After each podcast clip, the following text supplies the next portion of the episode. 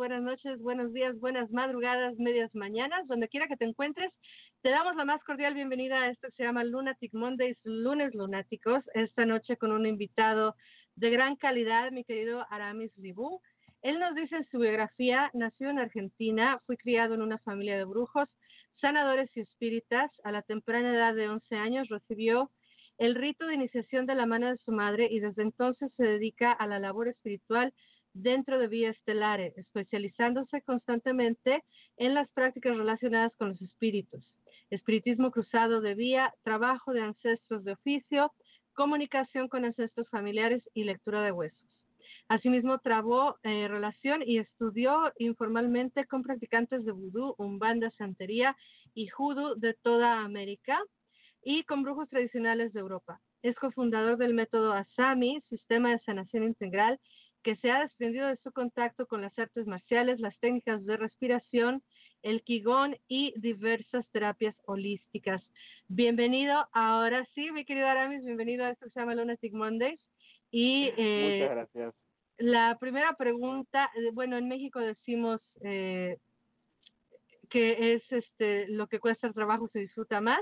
Aquí estamos, aunque sea un poquito media hora más tarde, pero aquí estamos ya comenzando. Y te preguntaba yo, eh, no olvidemos del pasado. ¿Qué, eh, ¿por, qué crees tú que hay tanto estigma o que hay tanto miedo a la práctica de estas tradiciones conocidas como, al menos acá en Estados Unidos se les conoce como la diáspora africana? ¿Por qué crees que tienen tanto estigma? Bueno, habíamos hablado, por un lado, de el, el componente sacrificial, ¿no? Em, yo, te comentaba que en la actualidad eh, las personas que no que son carnívoras o omnívoras van a su carnicería o a su supermercado y compran su carne de pollo, de vaca, de lo que sea. Y no, no hay una comprensión del, del proceso que lleva o que, que conlleva alimentarse de carne.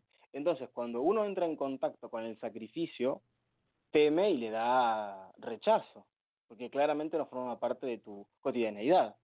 Em, he, sabido de prácticas que no, no comen los animales, pero tradicionalmente, y especialmente las que yo he conocido, sí se come. Se mata un animal y se come, no se desperdicia. Lo que sucede es esto, no estamos acostumbrados a ver que suceda la faena, por un lado. Por otro lado, habíamos hablado de la cuestión de de clase y, entre comillas, de raza. Porque normalmente las prácticas africanistas son o fueron practicadas, ahora no tanto, por personas de eh, bajos recursos, ¿sí? entonces, hay una cuestión de segregación social también, eh, de conciencia clasista e incluso de racismo. Eh, el, el, blanco no se junta con el negro, entonces tampoco me acerco a su espiritualidad aunque he visto que eh, por tus territorios hay un auge bastante grande de, las prácticas brasileñas, eh, caribeñas en general, a nivel eh, eso. Perdón, hasta me ahogo, mira, de... Porque me hiciste reír. Em, porque te, te, te comento que las hay, pero no Ay, considero yo que no entendidas a un 100%. eh, y otra cosa que tú nos comentabas allá en el pasado, en eso que se va a quedar eh, borrado. Sepultado. Perdón, sepultado en el pasado. Eh, lo que tú comentabas de que el revanchismo, la guerra, el hacer mal, así dicho con todas sus palabras, pues está visto bien en estas tradiciones, ¿no? Y entonces eh, existe desde mi punto de vista la gran paradoja, ¿no? Cómo una persona se va a autodenominar eh, Wiccan o pagano o no pagano y supuestamente seguir esa ley de eh, la ley de oro, la ley de tres o el libre retorno, el triple retorno y practicar estas eh, prácticas donde sí se reconoce la revancha o el mal como práctica es algo normal. Entonces hay mucha confusión, hay mucha, mucha confusión. Eh, perdón, hay mucho esto de que a la gente de color por decirle gente de color que son absolutamente, que somos absolutamente todos los que no somos blancos. Y haz de cuenta que nos meten a una bolsita, eh, todos juntos, ¿no? Y entonces nos meten a los africanos, a los latinos, a los cubanos, a los pequeños, a los asiáticos, a, los de eh, la Baja Asia, la India y todos esos lugares, y a todos nos llaman gente de color y creen que todas las espiritualidades es la misma. Si yo tuviera un dólar, escúchame lo que te voy a decir, si yo tuviera un dólar por cada vez que una persona asume que practicó santería, yo sería millonaria, mi amor. millonaria. Claro, latina tiene que saber de, orillas. Claro, y mira, eh, te juro, y tú lo sabes, eh, Aramis, eh, porque bueno, eso ya sé que otras bambalinas, pero le decía yo a la gente hace un momento que tantos años queriendo tenerte en el programa y que nunca se había dado por no sé por qué. Eh, y tantos años queriendo yo, eh, dicen acá en Estados Unidos, picar tu cerebro, preguntarte y preguntarte todas estas cosas. Eh, porque de verdad yo comienzo, y no me vas a dejar mentir, nuestra amistad comienza a través de una confusión similar, ¿te acuerdas? Totalmente, me acuerdo. Eh, me mandan preguntar que si puedo orientar a alguien en santería y yo así de, uh, no. No. Pero Aramis puede. y le mando la información a Aramis y ya no sé en qué terminó todo ese cotorreo pero a raíz de ahí es que yo empiezo a aprender, así es que gracias Aramis, porque indirectamente a través de ti comencé a aprender estas ah, prácticas. Y me parece muy interesante cómo sí, eh, dentro del neopaganismo, eh, yo siempre he sido muy defensora del eclecticismo, siempre he sido muy defensora de haz lo que te pegue la gana y si te resulta bien, hazlo. Pero sí eh, considero que hay que saber qué es lo que se está haciendo, ¿no? Por ejemplo, si yo como neopagana practico desde la filosofía de los mexicas, eh, con estas fuerzas de la naturaleza y aparte con el panteón romano, con Mercurio y Fortuna, y aparte eh, me quiero meter en, en lo que es, por ejemplo, el, la devoción a los orishas, pues tengo que saber de dónde viene cada cosa, ¿no? Totalmente. Y, su lenguaje. Y su lenguaje, claro, porque nos moríamos de la risa, ya no sé si repetimos esto o no, este, nos moríamos de la risa el otro día que, que dijiste, ves número 1800, que les digo que Yemayá no es una diosa. Ajá. Cuéntanos un poquito de, qué es en sí, para los que no sabemos o no lo tenemos muy claro, ¿Qué son en sí estas tradiciones africanas? Ok, a ver, eh, es complejo porque hay una cantidad de tradiciones, ¿sí? África es un continente entero. Entonces, dependiendo de, de, qué región o de qué tribu estemos hablando, hay diferentes prácticas. De hecho, por ejemplo, hay, hay un tronco religioso que se llama candomblé, que se divide, se divide en entre tres naciones, dependiendo de cuál es, cuál es el origen de las deidades que adoran. Entonces, em, hay que ir a cada tradición para ver exactamente qué es y qué se adora. Ya desde el vamos, como, como hablábamos antes, en el pasado, para empezar, su lenguaje es otro, su estructura es otra. Y a nivel deidad sucede lo mismo. ¿Qué es un orilla o qué es un bodum o un kisi? Que son palabras comunes en las tradiciones africanistas. Bueno, orilla es guardián de la cabeza. Vos sabés, eh, o creo que hemos la cabeza es la parte más sagrada para, para los africanistas en general. Ajá. Porque allí vive el orilla. O sea, el guardián de la cabeza vive en la cabeza, claramente. Entonces, el orillá es un espíritu que protege la cabeza del iniciado. Pero claro, ¿qué fue, en, ¿qué fue en origen? Y en origen fue una, es un ancestro divinizado, Por algo se le dice babá y ya, o sea, padre, madre, a las deidades. Contrariamente a Zeus, que es Dios, que tiene toda una estructura que podría entenderse como inmaterial. El orilla, por ejemplo, Shango o Yemanjá, tienen historias en las que fueron reyes y reinas. Pero están todos regidos bajo un dios. O sea que en sentido estricto africana es Contrariamente al politeísmo pagano. Entonces, eh, tomemos como, como, eh, como ejemplo la santería, que es algo que, es un lenguaje bastante cotidiano hoy en día. Su único dios, en sentido estricto, es Olodumare,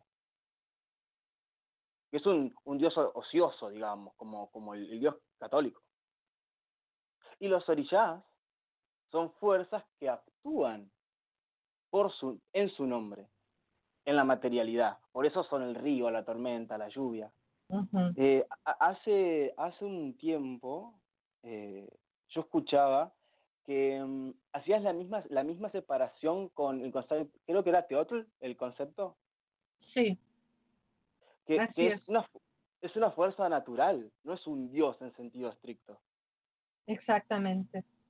Por eso son más salvajes, por eso son más primitivos, porque son naturaleza pura y por eso no se les, al menos en la, en la cultura mexica o en lo que es la filosofía del Macehual, que es el nombre correcto, porque ni somos mexicas ni somos aztecas, somos macehuales, somos gente del, del, del centro del continente, pero esa es otra historia, ¿no? Ese es otro programa. Eh, pero, pero precisamente eso, que la, la, el concepto de teo eh, significa precisamente origen o huevo, es el huevo, es la, es la célula, ¿no?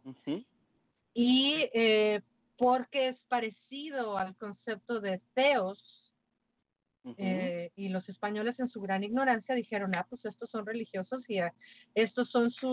Eh", y entonces le enseñan a los niños que capturan, a nuestros abuelos, pues les enseñan unos conceptos religiosos que nosotros como cultura no teníamos.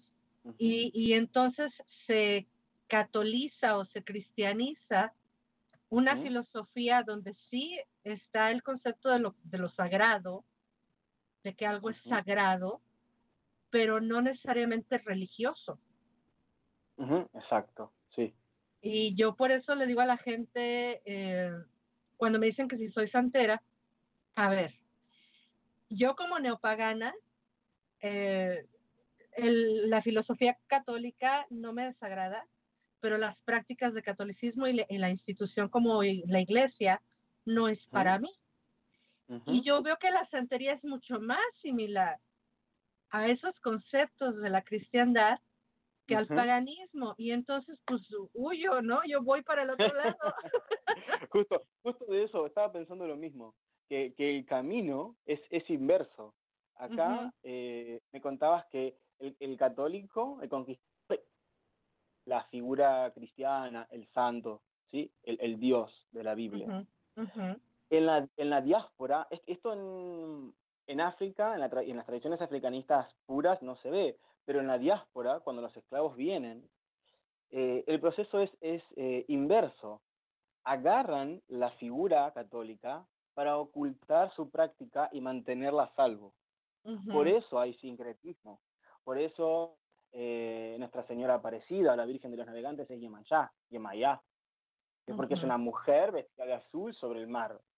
Para, para, el, para el esclavo era, era obvio que esa mujer era Yemayá. Entonces, toma el, el eh, digamos, la máscara del catolicismo, no, no la esencia, y, y, y la, la unifica como, como símbolo por eso hay santeros que llevan ofrendas a las iglesias, o que llevan eh, ofrendas a sus, a sus capillas. Es al revés, es muy curioso eso, porque fueron bastante inteligentes eh, y supieron adaptarse a las circunstancias. Mm. Así es. Y eso sucedió en México también, ¿eh?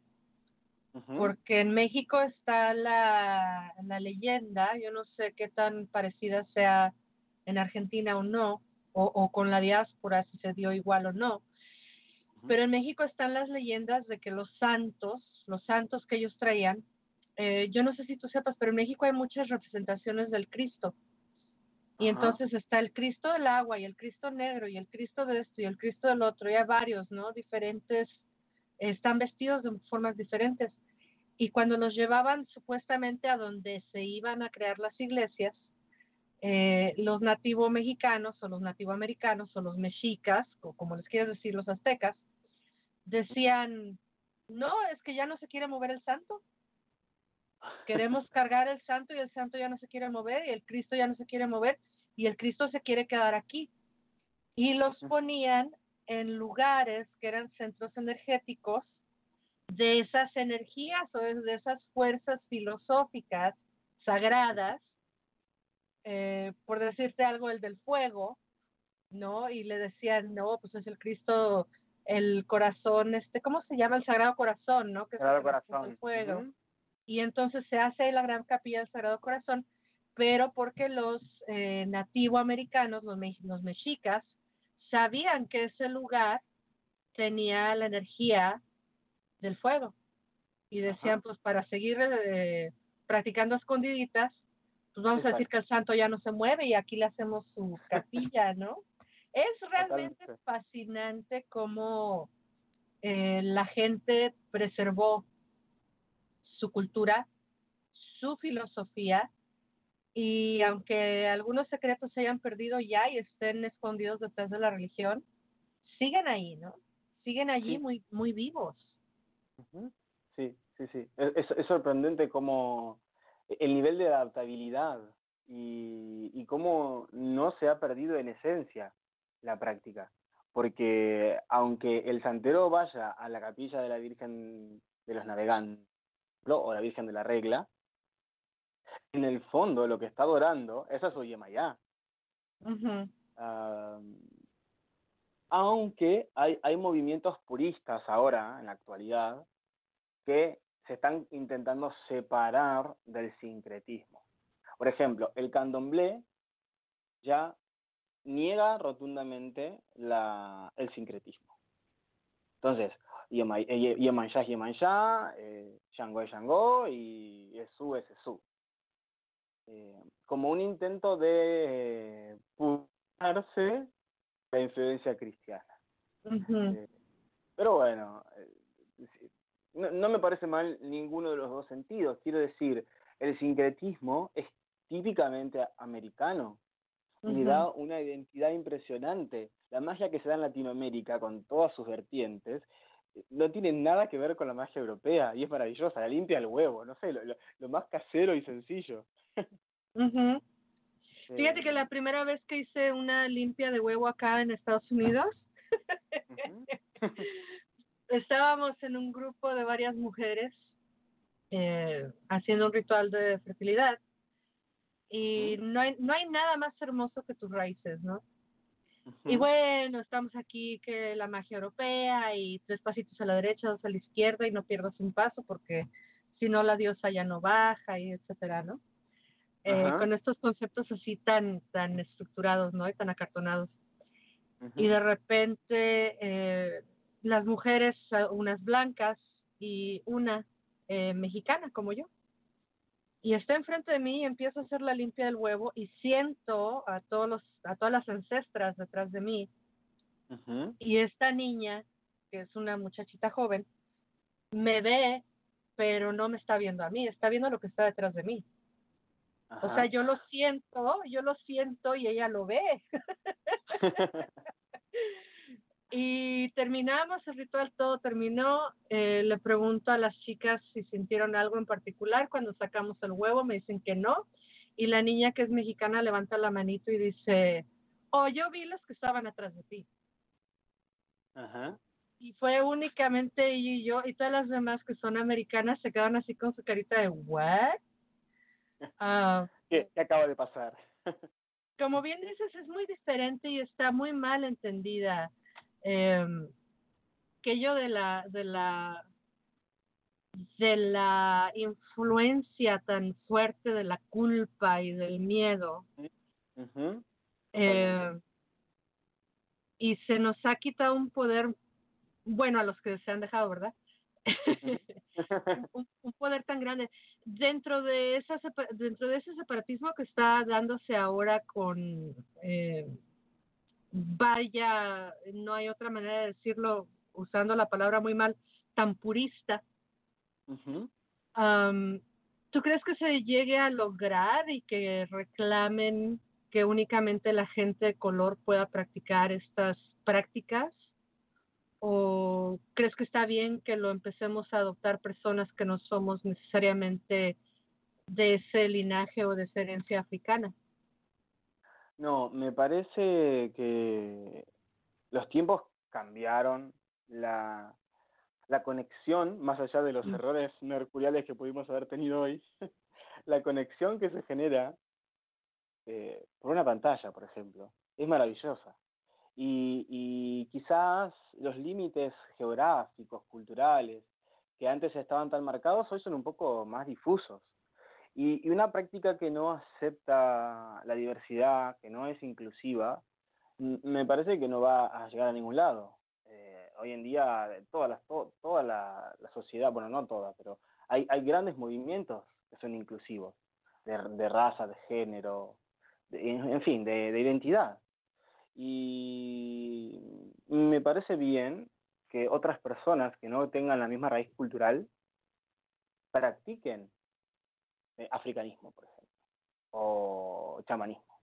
El punto está, en, como te dije, en respetar el lenguaje porque he visto algunas adaptaciones, y, y disculpame el, extremismo, horrendas de muchas cosas africanas que no son, que, que no son así. Y, y el espíritu tiene 5.000 años de tradición. Y el espíritu entiende cierto lenguaje. No puedes hacer un, un ritual de telema con Yemayá.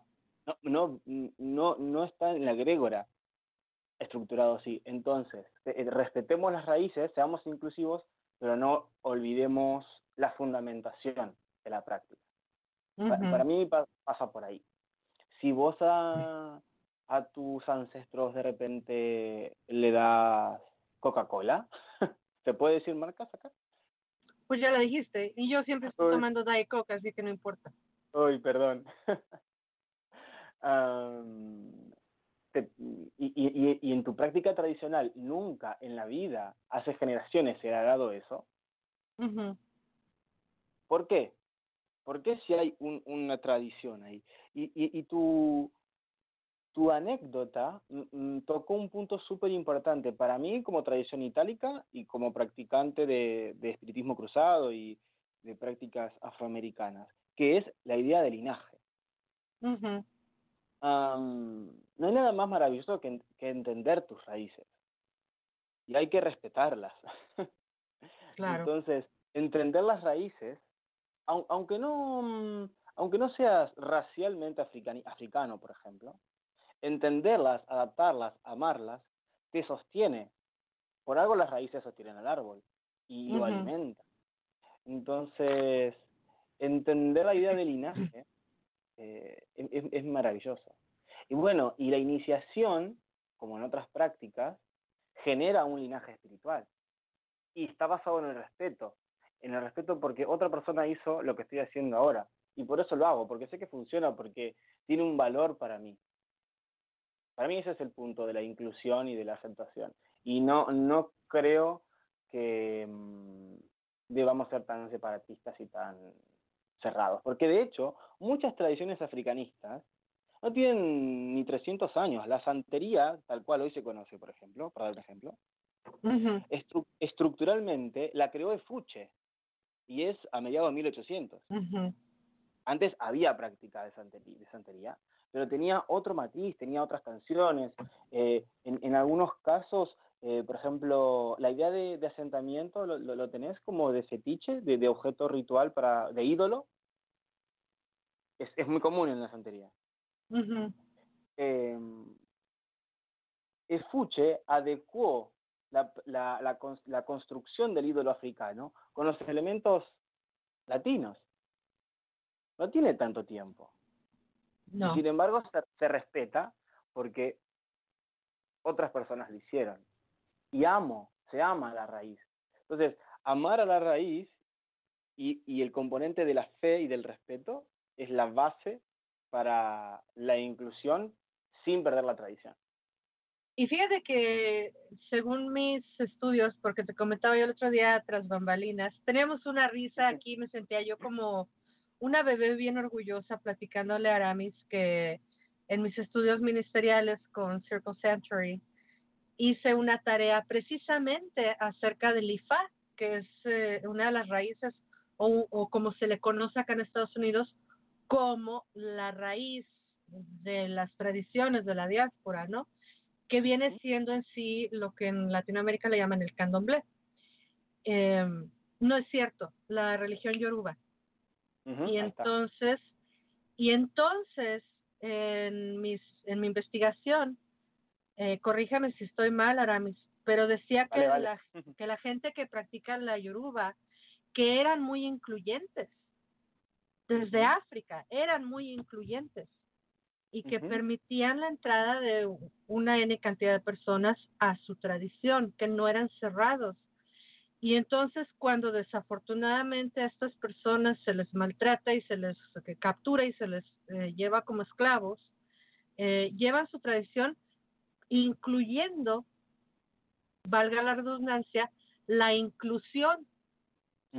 totalmente y entonces tienen que 500, 600, eh, casi mil años que empiezan a llegar los esclavos acá al norte de América y desde ahí comienza una nueva, un nuevo capítulo de inclusión. Y las grandes casas que respetan y continúan las tradiciones eh, yorubas, incluida obviamente el Ifá y todas las otras eh, religiones, eh, están en Boston, en, en, en, la Florida y en Chicago, porque oh. Chicago es un puerto. Chicago tiene es un puerto de los Grandes Lagos. Y entonces es increíble, a mí se me hace increíble porque en el libro donde yo lo estaba estudiando decían, pues se continúa la tradición de la inclusión y entonces ahora hay mucha gente blanca, muchos norteamericanos que practican pero que lo practican bien, bien, bien y que han investigado y que se han ido a las raíces. Este, ¿sí me saco un 10 en mi investigación o cómo ves? Sí, perfecto, excelente. Estrellita para Laura. y fíjate cómo se, se subsana, se, se cura una cantidad tremenda de, de masacre y de disputa racial ahí. Uh estás, eh, un blanco eh, bate cabezas, hace postra, hace y ballet, eh, ante deidades negras, ante mm, un sacerdote que lo ha sacramentado, que tiene la piel oscura. Es, maravilloso. Es maravilloso y bueno, y lo que nos falta, ¿no? Porque hay muchísimo todavía. eh, yo creo que nunca le vamos a terminar de pagar a la gente en amor, en cariño, en, en aceptación, eh, todo lo que se les hizo, ¿no? a cualquier ser humano que haya sido esclavo no, no les acabamos de pagar. Vaya, ¿no? Nos pasó en México, también fuimos esclavos por 300 años y no lo hemos sanado tampoco.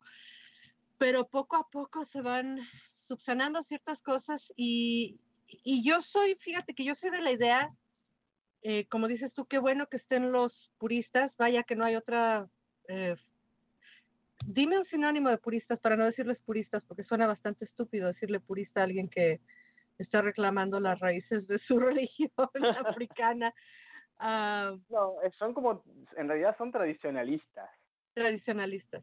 En contra de el, el sincretista. Sí.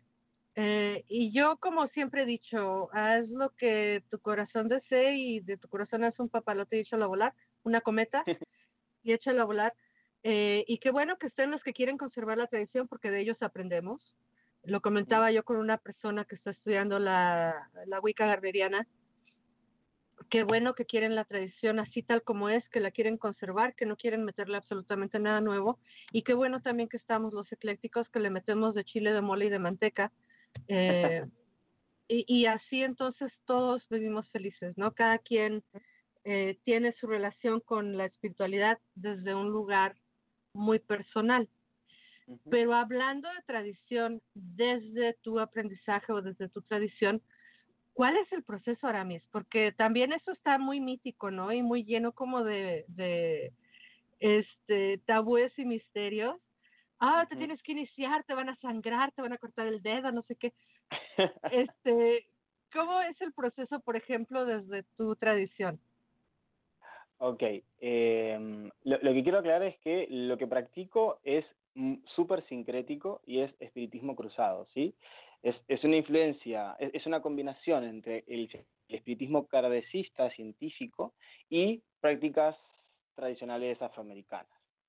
Y también he recibido consagraciones menores, es decir, que no soy eh, ninguna eminencia, sino no, no tengo iniciados en africanismo, en candomblé y en un ¿sí? um, el proceso de santería es bien distinto, porque eh, no sé si los oyentes mm, habrán oído, habrán leído, se habla mucho del collar que se recibe primero, de los cinco collares, de los eleques, del eleguá y después de los guerreros. Y recién después viene un proceso iniciatorio real donde la gente se rapa y tal. en candomblé, por ejemplo, no hay un, un proceso de entrega de herramientas o de preparación antes de la iniciación. Sí es verdad que te quitan un, un mechón de pelo, ¿sí? Del centro de tu cabeza, porque es donde vive tu, tu orilla. Y te lavan la cabeza con hierbas para consagrar ese, ese lugar ese, de tu cuerpo como habitáculo de tu protector, de tu orilla o de tu bodum. Y después sí se empiezan a hacer lo que se llaman obligaciones, que no son obligaciones en realidad, no son obligatorias, en las que se comienza eh, un proceso de sacrificios. Pero mientras tanto, eh, la iniciación en sí no conlleva sacrificio, porque lo que se está haciendo es preparar tu cuerpo, preparar tus cuerpos, los etéricos, para vos puedas manejar de forma más coherente, más consciente, la energía del orilla que te rige. Para saber que orilla te, ríe, te rige, perdón, también a veces te ríe. en la mayoría de las tradiciones existe algo que se llama Merindilogún, que es la lectura del caurí o de los bucios en Brasil. Entonces, em, uno va en santería a su babalago, en Ifá, o en candomblé, como es mi caso, a la May de Santo, la sacerdotisa o el sacerdote. Y tras unos, unos cánticos, unas, unas pullas, unas invocaciones a los orillas, arroja estos caracoles y la configuración que da remite a una historia. Esto, si, si uh, leíste un poco de Ifa, este debe sonar mm, muy conocido. Y en esas historias, los orillas, las fuerzas que están presentes son las que potencialmente te pueden regir. Entonces, ¿cómo se empieza uno a iniciar? Primero, haciendo una consulta a los oráculos. en, en, espiritismo cruzado, que ya es afroamericano, no solamente africanista, la, el, el, culto es a los, a los muertos, a los guías, guerreros, guerreros, marineros, monjes. ¿sí? Entonces, ¿cuál sería, ¿cuál sería el equivalente de la lectura de los cauríes? La misa de investigación. Entonces, en esa misa, el medium, el jefe, el pasa muerto, ¿sí? Por su, por su mente o incluso por posesión, y te explica cuál es tu cuadro espiritual, es decir, qué espíritus son los que te protegen. Esta práctica de espiritismo muchas veces está adherida a prácticas tradicionales africanas. Por ejemplo, el santero normalmente pide que vayas a un espírita para que tus ancestros, sean sanguíneos o espirituales, eh, tengan conocimiento del ritual que vas a hacer, porque hay un culto al linaje, como dijimos. Entonces, lo más probable es que después de la lectura de los cauríes, tu, tu jefe o tu padrino te envíe a hacerte una lectura o una misa con un espiritista. En candomblé, em, en vez de espiritismo cruzado, no sé si, si, si estoy siendo muy, muy confuso, existe la umbanda, que es un tipo de espiritismo. Y el proceso es análogo. Tus guías deben tener conciencia de lo que va a suceder en tu cabeza con la consagración de tu orilla. Ya. A mí, yo no me estoy confundiendo, se me hace sumamente interesante todo lo que nos estás diciendo, muy bien marcadas las diferencias. Yo invito a todas las personas que están en el chat a que nos digan si nos van siguiendo, si está claro, si nos regresamos, si le ponemos pausa por ahí. Eh, ya nos dice Narda Yagay, es muy claro e interesante, así es que yo creo que se trata de continuar. Aramis, vayamos hacia adelante con lo que sigue. Pues vamos. una vez que, que, tenés la, la, consagración hecha, normalmente se entiende como el lavado, ¿no? Como te digo, vienen estos procesos de eh, obligaciones donde el, el, recipiente, el fetiche, el ídolo o el asentamiento, que es el concepto correcto de tu orilla, empieza a ser alimentado. Entonces se hacen shires, que son, bueno, en santería se, se llaman bembes. Son reuniones donde la gente canta y danza en honor a los espíritus. hay, un, hay un falso concepto que entiende que la gente danza para caer en trance. Muy cierto, sí. Es como, bueno, el, el objeto principal del ritual es que el orillá se manifieste en la tierra. Y en realidad es todo lo contrario. Vos cantás y bailás a tus orillás, a tus inquisis o dooms, o como, como lo llamen en tu práctica, bailás para ellos, para agradarlos. Y si ellos están lo suficientemente agradados, vienen a danzar con vos. Ese es el proceso correcto. ¿Cuánto puede tardar uno en, en, montar un santo? Normalmente de esto no se habla porque es bastante secreto y, reservado, pero hay personas que lo sufren al instante. Y hay personas que tienen una vida sin sentir esta manifestación. Y con los guías sucede analógicamente lo mismo.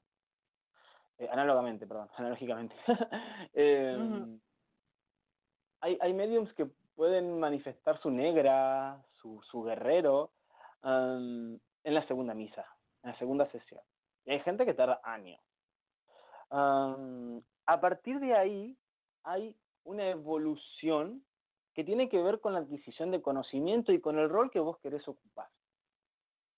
Por ejemplo, no todo el mundo está hecho para ser sacerdote, para conducir una población, para tener un templo propio. Claro. Eh, digamos, hay que tener una, una, una cierta capacidad de liderazgo, hay que saber muchísimo de canciones, de idioma, de gustos, de ofrendas, de nombres secretos. Entonces, por ejemplo, una persona que es un hombre, que es excelente como músico, puede ser Ogan, que es el que toca el tambor. Especializará en el, en el toque, solamente en el toque. Y su camino espiritual vendrá a través de la música, es hermoso. en santería, por ejemplo, está el oriate, que es el que conoce todas las canciones de todas las prácticas africanas. Wow. Bueno, de su, de su rama, ¿no? De su, de su linaje. Eh, entonces sabe exactamente qué canción tocar para que el Eguá venga, qué canción debe cantar cuando uno Batalás está por, por consagrar, qué canción se debe tocar cuando se maceran las hierbas, por ejemplo. eh, este camino en particular de las hierbas me encanta, está muy presente en Cuba, entre, la, entre los santeros, que es el osainista. Osain es el orilla de las, de las hierbas y de la medicina. Y son personas eh, que, que estructuran su vida espiritual a partir del conocimiento de hierbas. Entonces terminan siendo curanderos, yerbateros, de los uh Y es hermoso. sí. Fíjate que entre más nos platicas, eh, entre más nos abres al, al conocimiento de estas tradiciones africanas, más me convenzo, y lo digo esto con toda la humildad del mundo y con todo el respeto del mundo a ambas tradiciones, cuántas similitudes hay entre las prácticas nativoamericanas, que ojo, nativo americano no es nada más en Estados Unidos, todos los que somos nativos de América somos nativoamericanos. Em, todas nuestras prácticas nativoamericanas, desde el curanderismo, por ejemplo, en México, que es de lo que conozco un poco, eh, ¿cuántas similitudes hay con estas prácticas eh, africanas? Eh? Qué increíble. Lo que es que el espíritu de forma primordial y primitiva, pues yo creo que se manifiesta de maneras muy similares, ¿no? Y nosotros los seres humanos eh, lo vamos tergiversando, ¿no? Y lo vamos malentendiendo y lo vamos convirtiendo en las diferentes religiones. Fíjate que dice, nos decía Narda en el chat, dice, yo tenía esa idea del trance, qué bueno que nos lo aclaras, claro, yo también la tenía. Y eh, nos dice, nosotros también danzamos para agradar, a la deidad. Exactamente, el, el o el mexica o el azteca, eh, cuando danza, que por cierto el, el, tradicional danza sin tanta pluma, ¿eh? Mm, ah, eso, eso es mito y eso es después de la colonia, que se ponen tanta pluma. Pero originalmente no era tanto adorno ni tanta pluma. Em, y es también para agradar a las fuerzas de la naturaleza, que en este caso Teddy Narda no le decíamos o no se le conocía como deidad, ¿no? Sino que eran las fuerzas o los las esencias guías o como dicen los nativoamericanos del norte de América, eh, los espíritus. ¿No? El espíritu del agua, el espíritu de la tierra, el espíritu del fuego, etcétera. Pero ya no te interrumpo más, Aramis, por favor continúa con esta gran eh, plática porque está buenísimo. Adelante. muchas, muchas gracias. bueno, y a partir, a partir de allí, eh, el camino es muy personal. Por ejemplo, hay dentro del candomblé una figura muy curiosa que es la Ekedi. Es una mujer que posterga su trance en pos de asistir al orilla de su eh, padre espiritual, de su sacerdote, de su iniciador. Entonces, si uno pone en YouTube, eh, no sé, eh, Room de o ya, Room de, Yemansha, verá que el orilla en trance danza con una mujer que no está en trance que le seca el sudor, que le acomoda las ropas, que le entrega sus herramientas, y es un, camino de devoción y de, ofrenda. Eh, entonces hay una infinidad de posibilidades dentro de esto. Si uno quiere ser sacerdote, quiere ser Babalorillá y Yalorillá, eh, o Babalocha y Yalocha en santería, el camino es muy arduo. ¿eh? Hay, hay un, un derecho de piso que hay que pagar eh, y en Vía Estelar es bastante parecido, pero hay que comprender desde la base. Por ejemplo, es muy normal que a mi era muy normal que a mi madre la eh, convocaran para ir a buscar hierbas. Claro, te metías en el monte a sufrir con las espinas, a aprender cómo reconocer la hierba, a aprender cómo pedirle al monte que te deje sacarlo.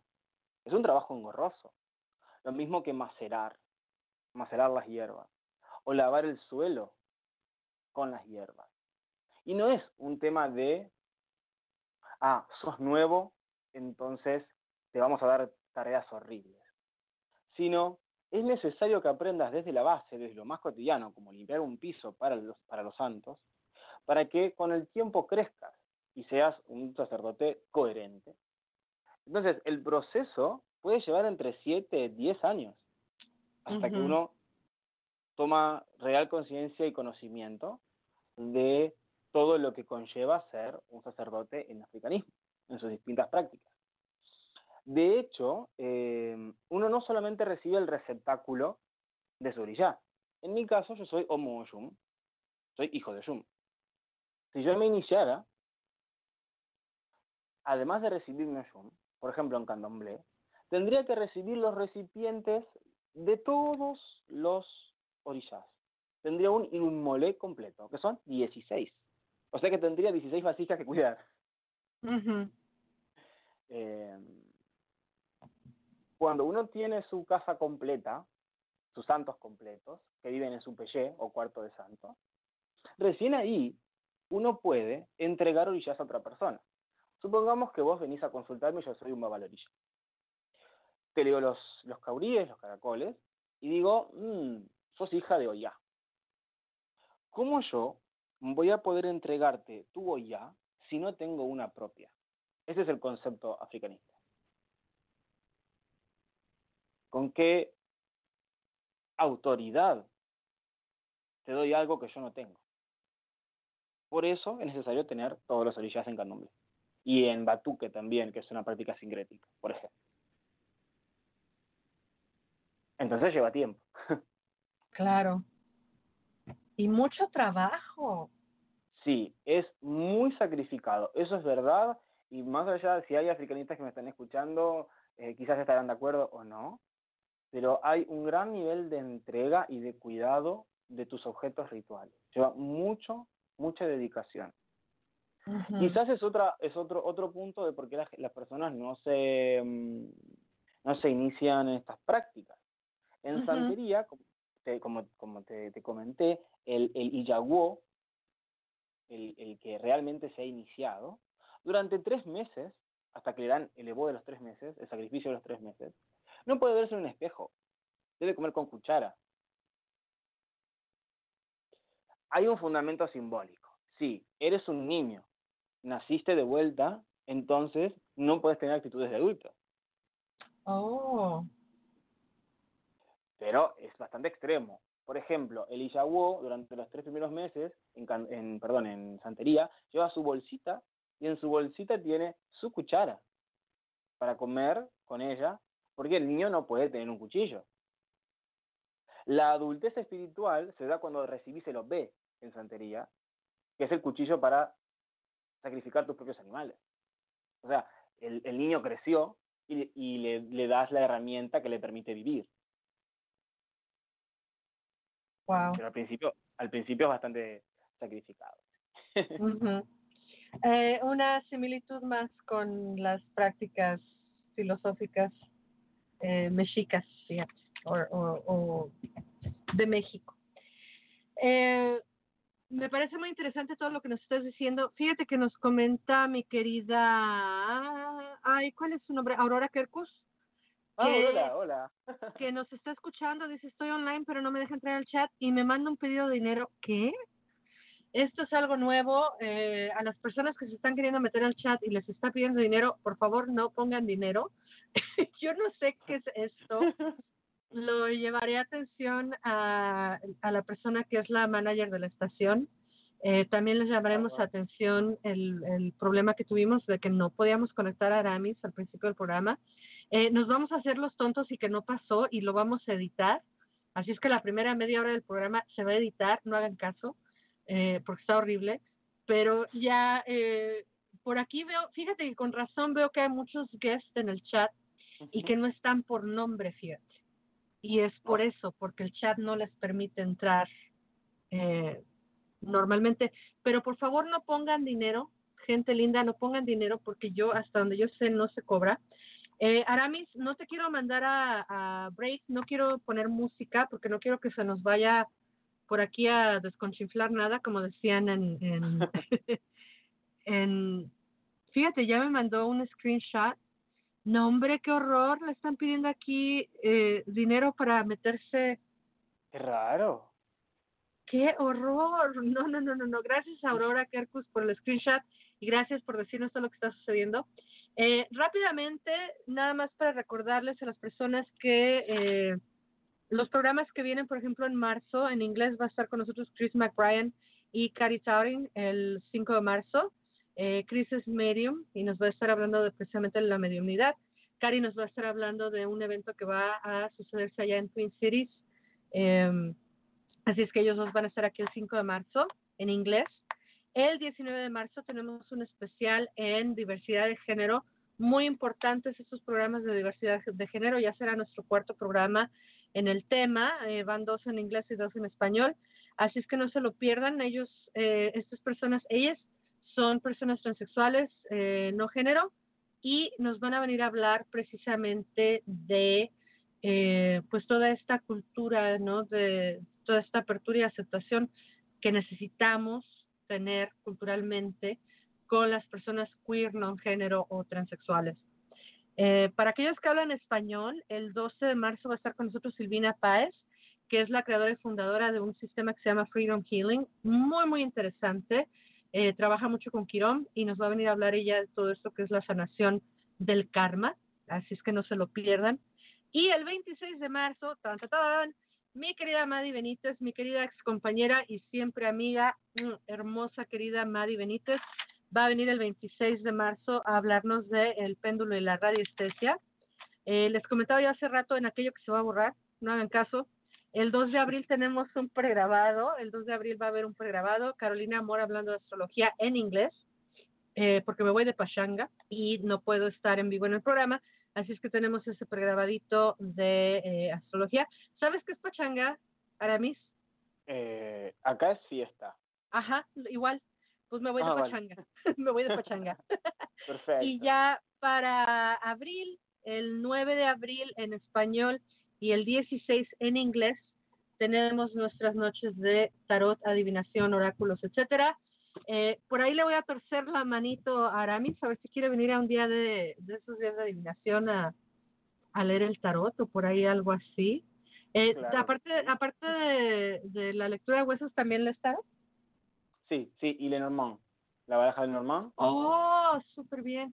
Mira, pues si Sí, quieres sí. venir en abril, ya lo hablaremos este, tras bambalinas.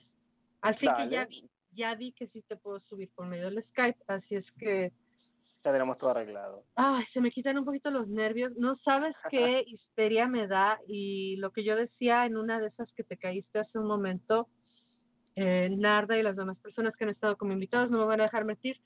Me da una vergüenza tremenda. Eh, no solamente, obviamente, me da mucha pena con nuestros radioescuchas, pero me da una vergüenza infinitesimal con, eh, con mis invitados. Aramis, tú sabes, todo el trabajo que hemos puesto, todo el trabajo que hemos puesto en la preparación para esta noche Sí, Eh, totalmente. desde cuándo lo hemos estado hablando y sobre todo contigo fue un caso bien especial porque te queríamos para diciembre, estabas de viaje, luego te, te invitó de vuelta para enero y me dices, no, ahorita sigo de viaje eh, porque se me olvidaba que te la pasaste como dos meses allá en España, ¿no? Un mes, un mes, un mes en España, sí. A mí se me hizo larguísimo porque como no venías y no venías. Sí. Por cierto, eh, Aramis, volviendo al tema que nos atañe esta noche, em, tú, eh, no sé cómo se le llama, no es un coven, obviamente, pero es un grupo, es un grupo de estudio. ¿Cómo se le llama? Vía Estelare, ¿qué es? No, Vía, Vía Stellare es una tradición de origen familiar. Ok. Es eso. Eh, cuéntanos un poquito para aquellos que no sabemos mm, más que el nombre. Eh. ¿Qué es la Vía Estelare? ¿Cómo se crea y por qué en España? vale. A ver, em, mi familia en origen es itálica, ¿sí? Es siciliana. Aunque hay noticias de, de lucanos, hay noticias de, de napolitanos, en fin.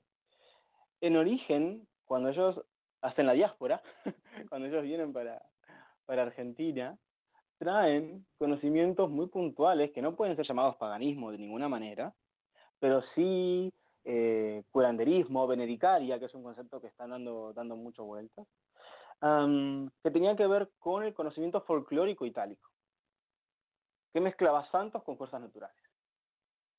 Ese es el origen. Con, con el avance de las generaciones, mi familia empieza a aprender con personas que no son itálicas. Entonces, por ejemplo, mi abuela tenía tres amigos que eran curanderos. Doña Angélica, Don Santiago, Don Justi, por ejemplo.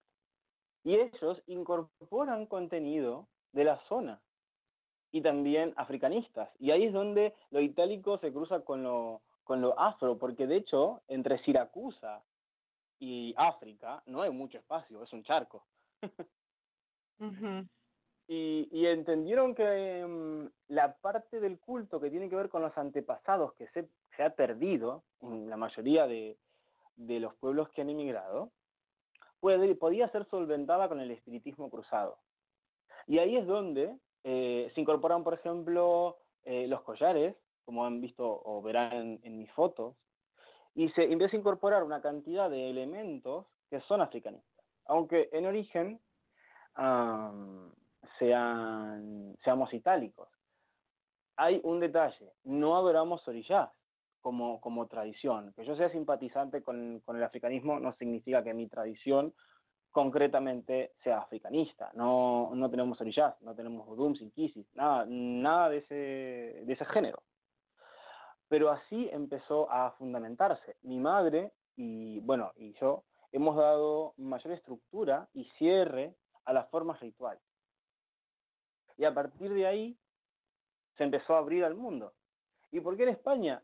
Simplemente fue una, una casualidad, eh, una causalidad, ya no sé, de un taller que di hace cinco años sobre el culto al dios rojo. Que por ahí creo que incluso vos me lo promocionaste. a partir de ahí armé un grupo y a partir de ahí Villa Estelar empezó a, a crecer a nivel mundial. Y muchos estudiantes fueron españoles. De hecho, los dos iniciados y manos derecha e izquierda míos, Javier y Santiago, hoy en día son, o sea, son españoles. Los, los grandes herederos en ese sentido, que tienen permiso para hacer, hacer las prácticas y enseñarlas, son españoles. Por eso me fui a España. Porque había, hay una, había bastante población interesada en ello. Y teniendo amigos muy queridos, ¿por qué no ir? Entonces me fui y di dos talleres. Uno de corte espiritista y otro de culto a los ancestros. Wow. Así funcionó. Así que vos has eh, contribuido magníficamente a que la tradición familiar eh, creciera. y fíjate que los vimos que publicaste eh, a estas personas, ya se me olvidó los nombres, que recibieron, Javier, que recibieron por ahí un honor en estos días que estuviste allá en España y pues felicidades a ellos, porque si el trabajo de Vía Estelar es la mitad y te lo digo con todo respeto y cariño. Si el trabajo de Vía Estelar es la mitad de todo lo que nos acabas de explicar, wow, cuánto trabajo. Yo sé que no es precisamente exactamente igual, pero... Eh, hay, hay mucho sacrificio, sí. hay mucho trabajo, mucho sacrificio. Y, y fíjate que ya ahorita yo que soy más pragmática, eh, ya ahorita se me hace que la gente le tiene miedo al vudú, a la santería y a las eh, tradiciones africanas porque somos bien perezosos. Y ah, más bien yo creo que es eso, ¿eh? Totalmente. Yo creo que es la pereza de hacer el trabajo y de investigar y de saber y que mejor uno dice, ay, no, mejor me quedo acá con esta tradición tal o cual. eh, al final del día, repito, reitero y nunca dejaré de decir, cada quien por favor busque su propio camino con la divinidad, encuéntrelo, ámelo y hágalo como mejor les parezca. Eh, pero qué increíble y qué maravilla que nos hayas venido aquí a develar todos estos mitos y todas estas... Em, espero que nos vayamos el día de hoy del programa un poquito menos ignorantes en cuanto a lo que son las tradiciones africanas. Em, qué fuerza y qué respeto y qué eh, maravilla que continúen, que sigan. Qué maravilla de aquellos que quieren eh, volverlo a la tradición, a ser tradicionalistas y estrictamente no sincréticos. Y qué maravilla también de los que están por ahí con esos sincretismos tan magníficos. A mí nunca me dejará de asombrar a ver rubios de ojos azules. Eh, diciendo Ashe al final de una oración. Y también nunca me dejará de asombrar eh, a las personas que, por ejemplo, llaman a Yemanya una diosa. Eh, ¿Por qué será que es la más famosa Yemanya o Yemaya? bueno, depende la, la pronunciación, depende la, la zona de la que venga la práctica. Eh, en Brasil es Yemanja En Cuba será Yemayá, porque el Lucumí, que es un, hago un, paréntesis lingüístico, ¿sí? Sabes que soy licenciado en letras. Sí. el Lucumí es, es una variante dialéctica del Y es un poco más, más rústico.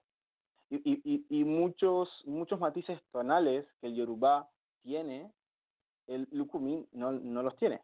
Eh, entonces, eh, por eso, por ejemplo, la sh, Shango, en Cuba, SH, Chango.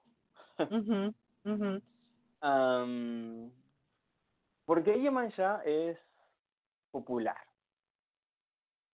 Primero porque, eh, no sé por qué, pero por, el, por los oráculos, ¿sí? Siempre se ven una cantidad enorme de, de hijos practicantes. Oh. Eh, ella, bueno, ella es la madre del, del océano, ¿sí? Es una fuerza bastante profunda, maternal, y también es dueña de las riquezas, de lo profundo del mar. Entonces, es normal que ella sea mm, muy prolífica en hijos y en adoradores. Yemanjá es eh, Yeye Moja, o sea, la madre que tiene como, como hijos a los peces. Ah. Eh, y los peces son siempre abundantes, entonces es común que, que, haya muchos practicantes. Lo mismo que Kyoshum, que tiene millones de hijos e hijas. También porque recae en un arquetipo, en un avatar, que es importante, ¿no? La, la, la madre salvífica. Eh, es, es una figura que, que, como huérfanos espirituales actuales, es, es muy, muy necesaria. Aunque también tenga su lado oscuro, ¿no? Hay, hay, hay nombres secretos de Yemanjá que trabajan con la profundidad del océano. Hay algunas que son sordas, por ejemplo. que están tan profundo en el océano que no pueden escuchar la superficie. Eh, pero es, es bien curioso la proliferación del culto a Yemanjá, incluso en personas que no tienen ninguna preferencia espiritual. Eh, eh, acá se festeja el 2 de febrero, por el Día de Nuestra Señora Aparecida, y por Estela Maris.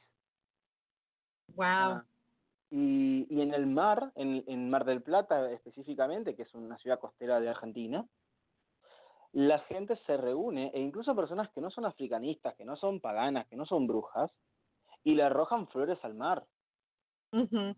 eh, no sé si, si esto es un, un, llamamiento a una espiritualidad pop, por ejemplo, como la, la sensación de tirarle una flor a, a Yemanjá, o no. Pero lo cierto es que muchas personas experimentan transformaciones muy grandes cuando van al mar a entregarle cosas a Yemanjá. Y, y, y, la verdad es que no sé por qué ha, han, se han causado tanto su, su culto, pero es, es bien interesante.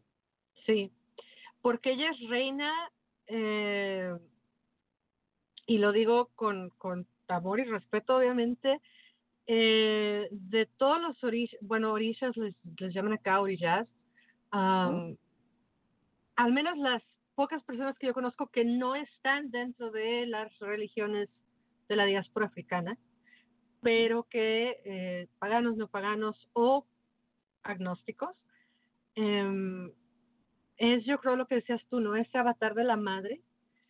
Eh, y aquí la reina de las imágenes en velas y en libros y lo que quieras, es eh, Yemaya.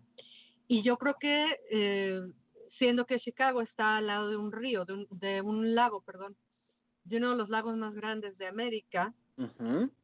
yo creo que por ahí tendrá algo que ver.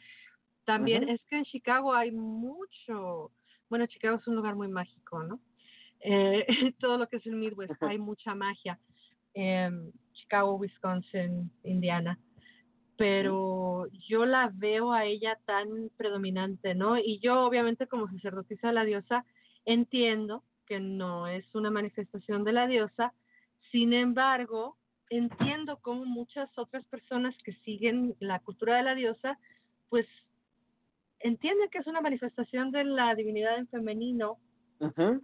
pero Totalmente yo, así como tú que eres este lingüi lingüista, Eh, sí, podríamos decir. Eh, pues yo también me preocupo mucho por cómo se les dice a las cosas y, cuál es el nombre. Mira, nos dice Aurora Kerkus, Yemaya tuvo muy buen marketing en ropa de playa con su imagen. Hubo un diseñador europeo que la puso de moda allá en los ochentas. Esa no me la sabía. Gracias. Gracias, Aurora Kerkus, que nos enriquece por aquí el conocimiento. Y eh, una pregunta que te quiero hacer antes de que se nos acabe el tiempo. Eh, por cierto, no se vayan, ténganos paciencia porque ¿qué creen? Que Aramis hizo una lectura de huesos para la semana, ¿eh? Así es que no se me vayan todavía. Yo hice mi lecturita de tarot, ahorita en unos 10 minutos se las vamos a echar, pero antes de irnos a las lecturas y a que nos diga Aramis dónde lo puede contactar la gente para aprender más, Aramis, yo te quiero preguntar algo que tal vez viene desde muy profundamente desde mi neofitez, yo, no sé si, no, es palabra. Por cierto, comercial, paréntesis. Eh, yo que estoy ya perdiendo totalmente las reglas lingüísticas del español y que apenas estoy queriendo aprenderlas del inglés, no tienes idea cómo he estado tan consciente de no decir alguna estupidez. Si he dicho alguna, señor lingüístico, lingüista, ahí va la última, este, perdónamelas, por favor. Estás perfecta, estás perfecta. Eh, ¿Cuál es tu carrera, licenciado en? En letras. No, imagino, qué vergüenza, papaito, qué vergüenza. Bueno, por favor, perdónamelas. El otro día pusimos un, un chistecín ahí en Facebook. Este, en inglés obviamente decía cuando eres bilingüe y ya estás perdiendo tu vocabulario en los dos idiomas. En vez de ser bilingüe, eres bilingüe o sea, como diciéndole adiós a los idiomas, ¿no? Este, me muero, sálvame de mí misma, por favor, Aramis, y cuéntanos. No pasa nada. Eh, Bien. ¿Qué pasa o qué sucede? ¿Es posible que las personas estén teniendo este acercamiento, esta eh, curiosidad de manera intuitiva? puede ser que algunas personas estén aprendiendo estas situaciones o se acerquen a los orillas simplemente por intuición. Esa es la pregunta uno. Y la pregunta dos, ¿se vale? ¿Se vale que la gente se meta sin, sin meterse de lleno en la tradición, pero que le rindan culto a los orillas? ¿Tú qué opinas? Es, es, una excelente pregunta. Bueno, desde la teoría de vía estelar eh, entendemos que hay como núcleos universales ¿no? de espiritualidad, como, como una narrativa que es eh, idéntica o, bastante parecida en todas las culturas. Y que esa, esos núcleos se reifican, o sea, desde, lo vaporoso se vuelven mm, materiales a nivel social, ¿no? Eh, Yemanjá es como una reificación de una corriente que tiene que ver con el, ancestro o la ancestra del mar. Em, por eso es mm, posible que muchas personas se acerquen de forma intuitiva, em, motivados quizás por alguna mm, correspondencia, simpatía interna. Es, muy válido. Y el, el eh, entendido como, como ancestro y también como fuerza de la naturaleza, puede aceptar eh, tranquilamente ofrendas sin que uno sea iniciado. De hecho, yo he hecho ofrendas, he acompañado a personas a hacer ofrendas y no soy formalmente practicante. El punto está en que es necesario tener alguna conducción de alguien, por un simple motivo que es entonces estas fuerzas están muy acostumbradas a sus ritos. Tienen gustos, tienen formas. Eh, no se ha perdido tanto. Entonces, puedes, puede ser que metas la pata. Por ejemplo, en santería, vamos a hacer un caso práctico, hay un mito, un pataquí, en el que a Oshun la envenenan con su miel, que es uno de los alimentos preferidos. Entonces, si le vas a dar miel a Oshun, tenés que probarla primero, para que Oshun vea que no está envenenada. Ya. ¿Qué pasa si un neófito quiere entregarle cosas a Oshun y le pone miel y no la prueba? Puede ser que ella no responda, o puede ser que responda y te diga, hey, ¿me querés envenenar? ¿Qué te pasa? Entonces, eh, si hay fe y hay devoción real, es válido. Mientras no rompas con, con misterios iniciáticos. Es decir, sos alguien que no está ni siquiera consagrado y querés matar un chivo, estás, yendo en contra de, la ley de la tradición. No lo hagas. Pero si querés entregar frutas, orar, cantar, encender velas, sí puedes hacerlo, siempre y cuando eh, estudies y te compenetres con lo que estás haciendo. totalmente. Y al final terminamos en el mismo círculo, como en todas las tradiciones, en todas las deidades y en todos los trabajos espirituales, al menos que yo he visto, eh, sabios o estudiosos de sus tradiciones, que al final nos dicen lo mismo. Estudia, aprende, conoce íntimamente a la imagen, la deidad, el icono, el avatar, y entonces ya te entregas a el trabajo con ese avatar. Em, muy, muy bonito lo que nos dices. Yo creo que pasa en todas las tradiciones, ¿no? Eh, nos pregunta Narda, eh, dice, a mí siempre me ha llamado mucho la atención Yemaya, cómo honrar su energía, qué importante eso de entender cómo comunicarnos con ellos. Y pongo yo mi granito de arena, eh, les hablaba yo hace rato a nivel de broma de mi tarea, eh, cada uno de los orishas tiene una historia bien rica, bien extensa, bien complicada y, y, que no cambia, ¿no? No cambia mucho, digamos, de tradición a tradición. eh, el orisha es el orisha y va a ser el orisha y, y hay que conocerle, ¿no? A fondo antes de, como dicen acá en Estados Unidos, antes de meterte a la cama con ellos. Hay que conocerlos bien a fondo y entonces no sé si le quieras dar por ahí una... Uh, una sí, sí, sí, podríamos dar una, una, una, recomendación. Ajá. Eh, eh, voy a dar dos cosas. Voy a una advertencia y una receta. Ajá. Por un lado, eh, no solo nada, cualquier persona que evite aplicar el sistema tradicional que uno hereda o que uno practica por elección, Wicca, por ejemplo, con el, el Orisha o, el Vodum o el Inquise o el Loa, así que si te interesa el Vodú. Eh, desprendete de la educación tradicional que has recibido. Los orishas no tienen ni idea de los puntos cardinales y, y su relación con los atalayas, por ejemplo. Entonces es como empezar desde cero. ¿Qué es lo más sencillo para empezar desde cero con Orishá? Su fruta predilecta, entregada en su reino, y su color de vela encendida en tu altar. En el caso de Yemanjá es vela azul o celeste, dependiendo la, la, la si es de santería o de, o de candomblé. Y su fruta, la sandía, que la ama profundamente. Em, a veces caminatas en el, en el mar, orándole, aunque no sepas todos sus nombres, aunque no sepas su poder, hacerle entender que, que la respetas profundamente, que, que tenés intenciones de, de, comunicarte, que tenés intenciones de conocer más de ella. Y ahí sí, de forma sincera, arrojar algunas flores, por ejemplo, o sandía a, al mar. El mismo acto de bañarte en el mar es un acto de fe, porque el mar te, en sentido figurado, te penetra, te, te, vos te unís a esa masa. Y con eso ya es suficiente. Y cada uno tiene sus detalles, ¿no? Lo que les gusta, lo que no les gusta. Eh, lo que yo te decía, eh, de verdad, de verdad, mira, pocas veces me siento tan orgullosa de una tarea eh, porque no leo, yo como aprendo de oído todo y por eso tengo un podcast, porque me gusta eh, la palabra hablada. eh, pero de verdad que me metí en, en con los dos pies a leer ese libro que me, que me prestaron.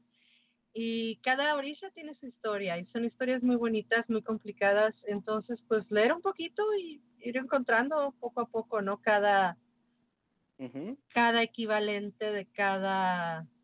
Eh, símbolo, o, en este caso de cada, etcétera, ¿no?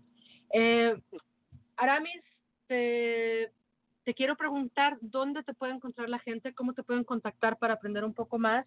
Aquellos que les interese eh, comenzar, por ejemplo, tal vez a aprender y tal vez en un futuro eh, ser parte de Vía Estelares, ¿dónde te pueden encontrar?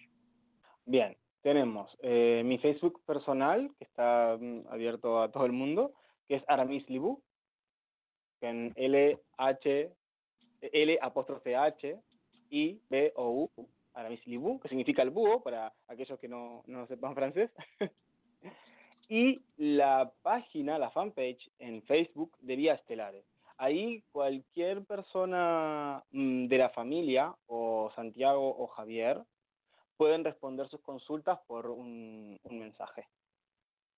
Eh, solemos estar muy atentos, así que cualquier cosa eh, respondemos en el, en, el día. y de hecho, si me permitís, en, para gente de España, en marzo, en marzo y en agosto eh, va a haber clases de Vía Estelares, dos talleres hermosos sobre práctica espírita en Vía Estelares. Después, si están atentos a, la página de Vía Estelares, van, vamos a subir los datos de, los talleres. Claro. Y de antemano te abrimos la invitación para que nos hagas saber, nos avises cuando ya estén. Ya sabes que se cuelgan por ahí en el boletín y se le dice a la gente aquí en el, en el programa de radio, eh, Aramis, no te pierdas, mándanos las informaciones y aquí las compartimos para aquellos que... Muchas gracias. en noviembre, en noviembre vuelve a España, ¿eh? y, y qué ricos viajes también, ¿eh? Sí, la he pasado genial, he comido un montón. qué bueno, qué bueno. Oye, eh, se nos quedan un montón de preguntas en el tintero, pero ya es cosa del tiempo. Aquella media hora que se nos robó al principio, pues nos está haciendo falta. Eh, sin embargo, ha llegado la hora de eh, los oráculos, ya para finalizar el programa. Así es que con tu permiso, Aramis, voy a leer primero la lectura de tarot y después te dejo los micrófonos para que leas la lectura de huesos, que estoy impactada y la quiero ya escuchar. Eh, entonces, vámonos con esto que es la lectura para la semana del 26 de febrero del 2018. Cortesía de Tero Bailora González para Lunatic Mondays. Tendencia 10 de Pentáculos. Las energías para esta semana vienen bajo la influencia del 10 de Pentáculos. Es una semana de felicidad, prosperidad y abundancia. Piensa eso en todo aspecto y no solamente en lo material o físico. Es probable que obtengas invitaciones a eventos sociales y familiares. Sal, diviértete. Piensa que esta carta no habla de lo rico en materia. Eh, piensa que esta carta nos habla de lo rico en materia, sí, pero también de disfrute y de gozo. Disfruta de las experiencias que la vida tiene para ti esta semana. ¿Qué hacer? La templanza. El balance de lo bueno y lo malo, del yin y el yang, el gran baile entre la luz y la oscuridad, se manifiesta en la templanza, indicándonos que en esta vida siempre aspiramos al equilibrio. Recién te dije que salgas y te diviertas, ahora te digo que no pierdas el piso y descuides tus responsabilidades. Como dice el dicho que bien aplica por acá, nada con exceso y todo con medida. ¿Qué no hacer? Cuatro de pentáculos. El cuatro de pentáculos nos viene repitiendo prácticamente lo mismo que la templanza. No perder el piso y tener cuidado de atender a nuestras responsabilidades.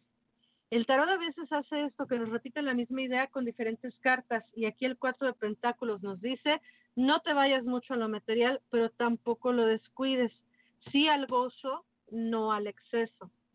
Buena fortuna para todos. Como siempre utilicé el tarot de Rider White Smith y puedes encontrar más información acerca de mi trabajo en www.brujalauragonzalez.com www.brujalauragonzalez.com eh, Aramis, te dejo el micrófono, los micrófonos para que nos digas la lectura de huesos que sacaste para la semana. Perfecto. Eh, se complementa bastante bien, ¿eh? No me extraña ni tantito, no me extraña ni un ápice porque siempre nos pasa que hay un sincretismo increíble. Eh, esté donde esté leyendo a la otra persona, eh, siempre se complementan las lecturas. Perdón que te interrumpí, adelante, Perfecto. Bien, los huesos dicen que esta semana eh, será importante para incorporar cosas nuevas a nuestra vida y para atender la necesidad de nuestro cuerpo. Eh, quizás eh, esta cuestión de ir al gozo, de aceptar el gozo del, que vos habías hablado, tiene mucho que ver con esto. Es decir, incorporar lo nuevo, estar preparado para nuevos procesos, pero siempre fluyendo y dándole espacio a la necesidad eh, física y mental de la dispersión. Eh, es muy probable que esta semana, como hay un, inicio de, cosas nuevas, aparezca el miedo al fracaso o a la pérdida. Lo más probable es que sea un patrón viejo que, que uno esté repitiendo por miedo a lo nuevo.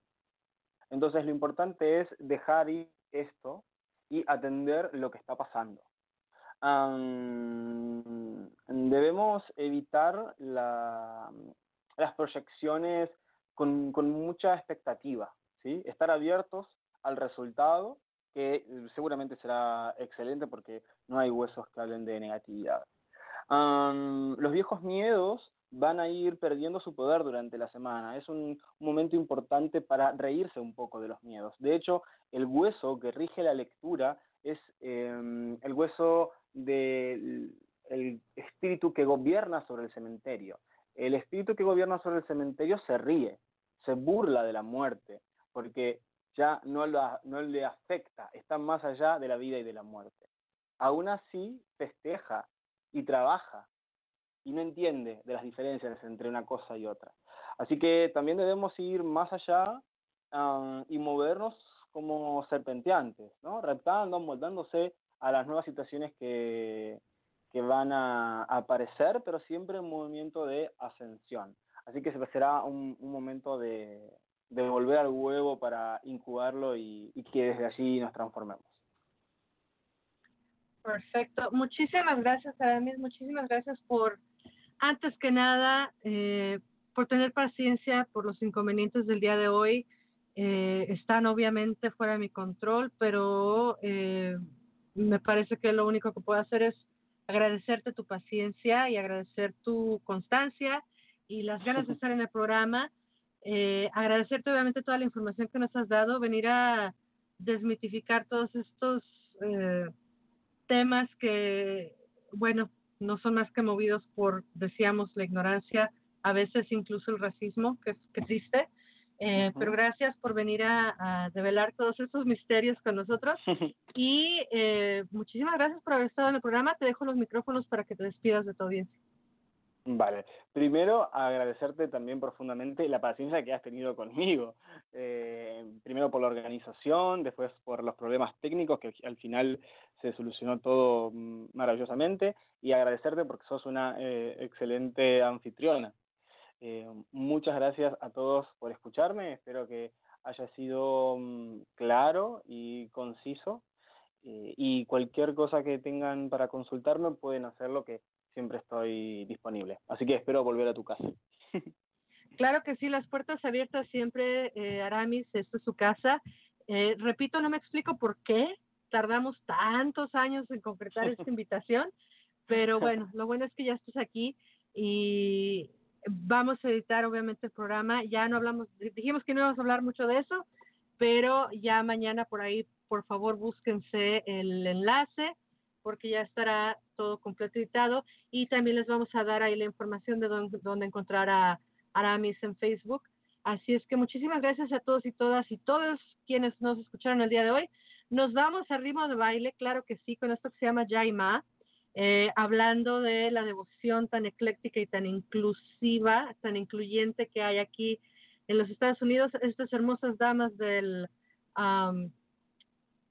es el oeste, Estados Unidos, del este de, Estados Unidos, perdón. Eh, así es que fíjate nada más, te invito ahora mismo a que escuches la canción, está muy muy bonita. Eh, esto se llama Jaima y con esto nos vamos despidiendo esta noche. Nunca olviden que se les ama. Hasta la próxima. Bye bye.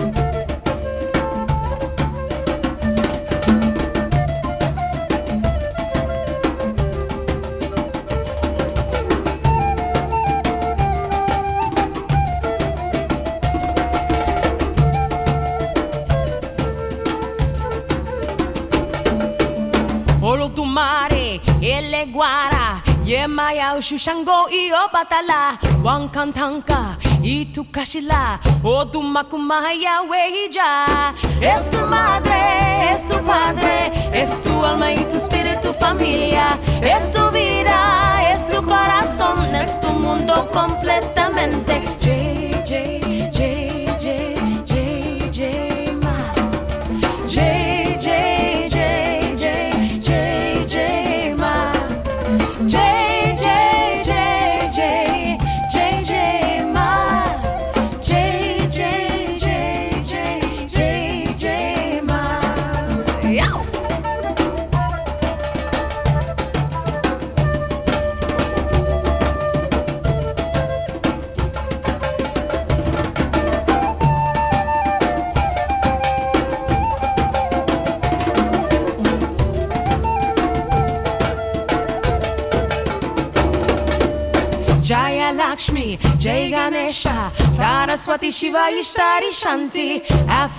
Afrodite Prosorbine Jaya Danukuna Heani Athena Es tu hermana, es tu hermano Es mejor que tu amorado. Es tu futuro y tu pasado Son tus niños y tu antepasado. Listening